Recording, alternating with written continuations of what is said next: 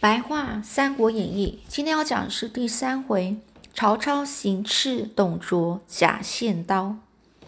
且说这个董卓呢，毒死了少帝之后呢，更加骄矜自大。骄矜自大就是想说，骄傲专横哦，傲慢无礼，自以为是哦，甚至到胡作非为的地步。胡作非为就是也是更呃毫无顾忌的去做坏事啊。例如呢，他自封为相国，而且违反了百官觐见天子不得带兵器的规定呢，就是违反了这个规定，就是百官啊在觐见天子的时候呢，是不能带一些刀啊、一些剑啊进去里面但是呢，这个董卓是常常带剑上朝，甚至每个晚上都入宫去睡在这个皇帝的龙床上，非礼宫女。有一次呢。这董卓他带着军队出城，恰好遇到农民的迎神赛迎神赛会，他竟然任由军士啊这些军人啊去虐杀百姓，还掠夺他们的财物，啊抢夺他们的财物。回京城之后，却说自己是杀贼有功，大胜而回。其中一位掌掌管这个军队的这个校尉啊五福啊，他看到了董卓如此残暴。愤恨不平啊，就在上朝的官府中藏了一把小刀，想要伺机啊找回找机会去杀掉这个董卓。有一天呢，五福逮到机会，然后呢，拔刀直往这个董卓身上刺过去。但是董卓力大无比，一下子就制服住这个五福。而董卓的义子吕布发现后，也立刻进入进入，然后揪住着这个五福不放。董卓瞪大眼睛问五福说：“是谁指使你做出这种反叛的举动呢？”五福呢是毫无畏惧的大骂说：“反问啊，你不是我的国君，我也不是你的臣子，怎么能说我反叛呢？更何况你所犯的是滔天大罪，天下人都想除掉你，我更是恨不得能将你五马分尸啊！五马分尸哦，就是古代有一种刑罚叫做车裂。”也就是用这个五匹马拴住人的四肢和头部啊，强行把人体给扯裂。哦，现在我们在说呢，呃，比喻把完整的东西分割、分割出来、分割出来哦。哎，那这个董卓听了，整个气得火冒三丈哦，立刻下令杀了五福。而董卓呢，自从这次的刑刑事事件之后，不论去哪里啊，总是带着护卫兵士哦。而曾经反对董卓废少帝的这个校尉袁绍，曾经在大庭广呃大庭广众下对董卓说：“少帝即位不久，并没有做出失德的事。你屡次哦屡次就是你常常啊一直在那提议要废少帝啊，不是想谋反，那又是什么意思呢？哦，不是想造反，那又是什么意思呢？那董卓呢是气得当场拔剑呢，就说：现在天下事都在我的掌控中。”我想做什么，谁敢反对？你是瞧不起我，以为我的剑不够锋利吗？这袁绍也不甘示弱啊，就整个拔出他自己的剑，说：“你的剑很锋利，我的剑也未必不锋利呀。”好，不甘示弱就不情愿的样子哦，不情愿表现的比别人差，就不甘示弱。这董卓的女婿李儒呢？眼见这个局势紧张，又想到董卓才除掉荆州刺史丁原，不想再节外生枝啊！节外生枝讲说，不想要在原来事情之外又出现，又生出了新的问题啊，新的事情。于是呢，就引起更这样的事情啊。如果再引在节外生枝的话，就会怎么样呢？会引起更多大臣的不满。于是呢，就赶快出来，就举阻止了这个董卓，说在事情未成定局前啊，不可再妄杀朝臣了，就不要再胡乱去杀这个朝臣啊。然后力劝董卓啊，不可动气，要放任这个董袁绍离去。哦，这个董卓事后想一想，确实不该将袁绍逼得太急，以免增添反抗自己的势力，所以反而是任命袁绍为渤海郡太守。呃，来安抚他，就是把他升到派到别的地方去当官啊。这话说，这个袁绍虽然远离了京城，但到京城中，哦，但对京城中的这个董卓的恶行恶状啊，也是一无，也是不，也不是一无所知啊。就是说，他都是知道说这董卓的所有的恶行恶状，因此呢，暗中就写了封信给这个司徒王允哦。那司徒就是在讲以前的重要的官位哦，哦，他在信中呢是表示说，作为一个忠臣啊，是不可能哦放任董卓如此嚣张跋扈的。他自己在渤海招兵买马，买马，只是势力还不足以对抗董卓，所以不敢轻举妄动。但是呢，王允在京城应该找机会除掉董卓。如果需要他效力，他一定义不容辞啊！义不容辞就是道义上不会推辞的哦。这王允收到信之后，百般思量啊，却想不出除掉董卓的好方法。有一天呢，王允利用呃许多旧臣都在的机会，就说：“今天是我的生日，各位晚上能不能到？”寒舍小酌一番呢，就说来庆祝他的生日。大家立刻就说：“那有什么问题啊？我们一定准时赴约去为您祝寿啊！”啊，当天晚上晚上啊，王允呢在自己家设宴款款待这个百官哦。等酒喝了几杯之后，王允呢是是忽然呢是掩面掩面就挡，把自己的脸啊遮住，放声大哭。这百官啊，望呃，整个是万分万分惊讶的问：“司徒大人，今天是您的生日，您为了什么事这么伤心呢？”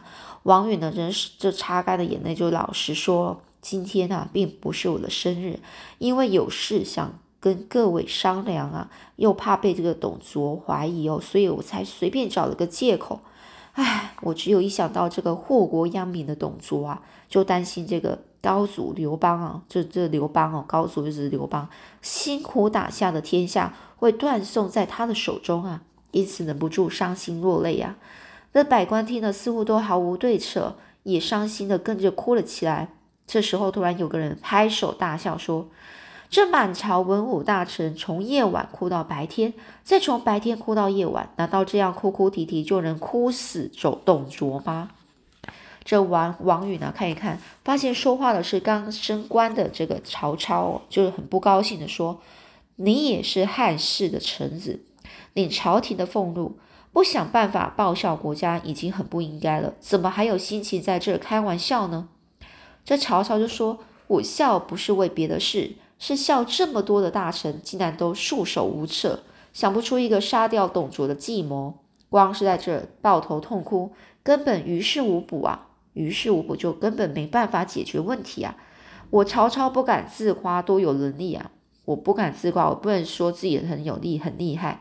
但是呢，我愿意去斩下董卓的首级，挂在城城门上，要他向天下人谢罪啊！这王允呢，一听啊，立刻离开座位，站起来靠近曹操说：“莫非你有什么好办法吗？”那曹操就说：“近来我卑躬屈膝的在奉承。”董卓奉承哦，就巴结啊，去讨好了这个董卓，其实是想取得他的信赖和靠近他的机会，再找时机下手去除掉他。不过我还缺了一把利刃啊，听说司徒大人有一把七星宝刀，锋利无比，希望能借我曹操一用啊，好让我进入董卓府中去刺杀他。王允呢，随即命人呢就把这个宝刀取来啊，去交给了曹操。曹操就把这个宝刀呢贴身藏好，又和王允呢互敬了一杯酒之后，就起身和百官辞别而去。第二天呢，曹操佩戴着宝刀来到相府董卓家中，就问侍卫说：“丞相在相府吗？”侍卫就回答说：“在。”那这些侍卫他们也知道曹操是董卓信任的人哦，于是没有通报，就让这个曹操直接进入相府，但。这个时候呢，董卓呢看到这个曹操就说啊，你今天怎么来的这么晚？他就不太高兴的责问曹操。曹操看到这个董卓是斜靠在床椅上，而吕布是站立在他的身旁，赶很赶忙呢，赶忙啊，就回答说，因为我骑的那匹马太瘦弱了，跑不快，所以来迟了。这董卓一听呢，回头就对这个吕布说啊。前几天，这个西凉送来了好几匹好马，你亲自去挑一匹送给曹操吧。那这吕布呢，立刻领命哦，就是是就是接受这个命令呢，然后就去去挑嘛。这时呢，曹操心中想，机会来了，正想拔刀刺杀这个董卓，但又怕董卓力气大，所以也不敢掉以轻心啊。掉以轻心就对事情啊，保持着这不能太轻率的这个态度啊。所以呢，这个董卓呢，因为身材肥胖，做不做不了多久就觉得累了，于是倒身啊，脸呢是朝着呃里面躺卧下来哦。就这不是朝着外面看，是朝里面看。那曹操又想，董卓这老贼真是该死，然后见机不可失哦，立刻拔刀准备要行刺。没想到董卓突然张开眼睛，看到前方铜镜中的曹操在自己的身后拔刀，急忙就是转过身问曹操：“你想做什么？”这时呢，吕布也选好马回来了。曹操这虽然惊慌恐惧，能急中生智啊。就朝这个董卓下跪说：“曹操刚得到一把奇形宝刀，想献给你，您呢？”这个董卓呢，接过了这宝刀，看了一看，确实是把非常锋利的好刀啊。于是就交给吕布收好。接着，董卓就领着这个曹操出去看马。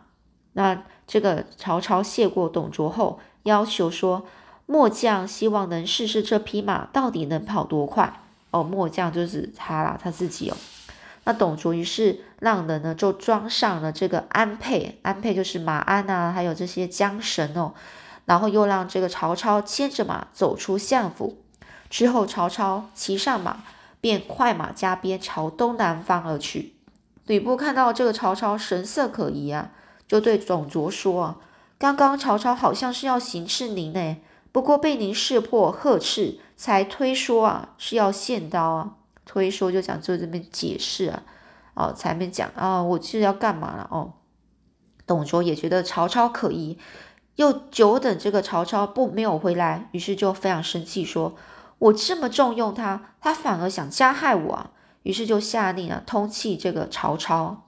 曹操一路逃亡啊，途中曾经被这个官府给逮逮捕，幸运的是。这个中牟县令呢，成功啊，偷偷的释放了释放了他，才免于被这被送交董卓处死哦。之后，这个曹操就借宿父亲的结义兄弟吕伯奢他的家中的时候，因为过分多疑啊，多疑就太怀疑对方了。一听到这个磨刀霍霍的声音呢，误以为这个吕家人准备要杀，误以为啊。误以为吕家人准备杀猪款待他的这个举动啊，是要捆绑捆绑他杀害他，于是不分青红皂白就下手将这个吕伯奢一家九口全都全部杀害了。这不分青红皂白，就事情到底是怎么样都没有先问的问清楚哦，就直接做了做了某件事情哦，而追随曹操的这个成功啊。哦，一个，呃，就是刚刚在讲那个，就是放了他那个周某县的这个成功啊，释放，然后跟他一起，哦，一起去逃，嗯，一起，一起就是在逃亡哦。本来是要追随曹操的哦，但是呢，本来是很欣赏这曹操能为了天下公义行刺董卓，却看到他对这个吕伯奢一家人如此心狠手辣。当下十分的反感哦，于是无心在追随他，趁着曹操睡着的时候，就悄悄离开了他，就不想跟随他了。那这故事呢，就讲到这里喽。那我们再来回，就是想一下哦，复习一下。那当一开始呢，在这个官服中藏了一把小刀，要行刺董卓的人是谁呢？哦，也就是这个掌管军队的校尉哦，五福哦，他就是看到这个董卓非常残暴嘛，所以他就想要找机会杀掉董卓。那另外呢，袁绍在公开场合反对董卓废少帝哦，结果董卓是如何对待他的呢？哦，就是怎么样呢？事后啊，就本来是很生气哦，想要除掉这个董卓。但李儒的这个建议下呢，赶快阻止哦。然后呢，事后呢，就封这个袁绍为渤海郡太守哦，让他离开了这个洛阳啊，去别的地方当官当官哦。那曹操献给这个董卓的宝刀原本是谁的呢？哦，本来是谁的？啊？就是王允的。那曹操逃亡时，曾被官兵捉拿到，是谁偷偷释放了他呢？哦，就是这个陈宫哦，也就是中牟县令哦，中牟县令陈宫偷偷释放了这个曹操。那曹操为什么要杀吕伯奢一家人呢？哦，因为呢，吕伯奢他磨刀，他们家的人啊，他们家的人是准备要去杀猪啊，款待这个曹操啊。没想到呢，这个曹操啊，就听到这个磨刀的声音呢，以为说他们呢是要把他捆绑，找机会捆绑他，然后去杀害他哦。所以啊，吕伯奢磨刀准备杀猪。被曹操误解了，OK，哈哈，所以这这一段故事是非常有名哦。所以这时候就想，哎呀，这曹操竟然是这样的人啊！他就误杀了那一家人哦，然后竟然呢杀了九个那一家九个人全部都被杀死了。那这个本来是曹操的父亲结义的兄弟，诶，怎么就这样子被杀害了呢？那这个追随成曹操的这成功，看到真的是觉得。这个曹操真是心狠手辣哦，整个心狠手辣就是心肠狠毒啊，手段残忍哦，所以就趁这个曹操睡觉的时候，就赶快离开他了。好，我们下次呢再继续讲这个下一次后面故事又是怎么发展。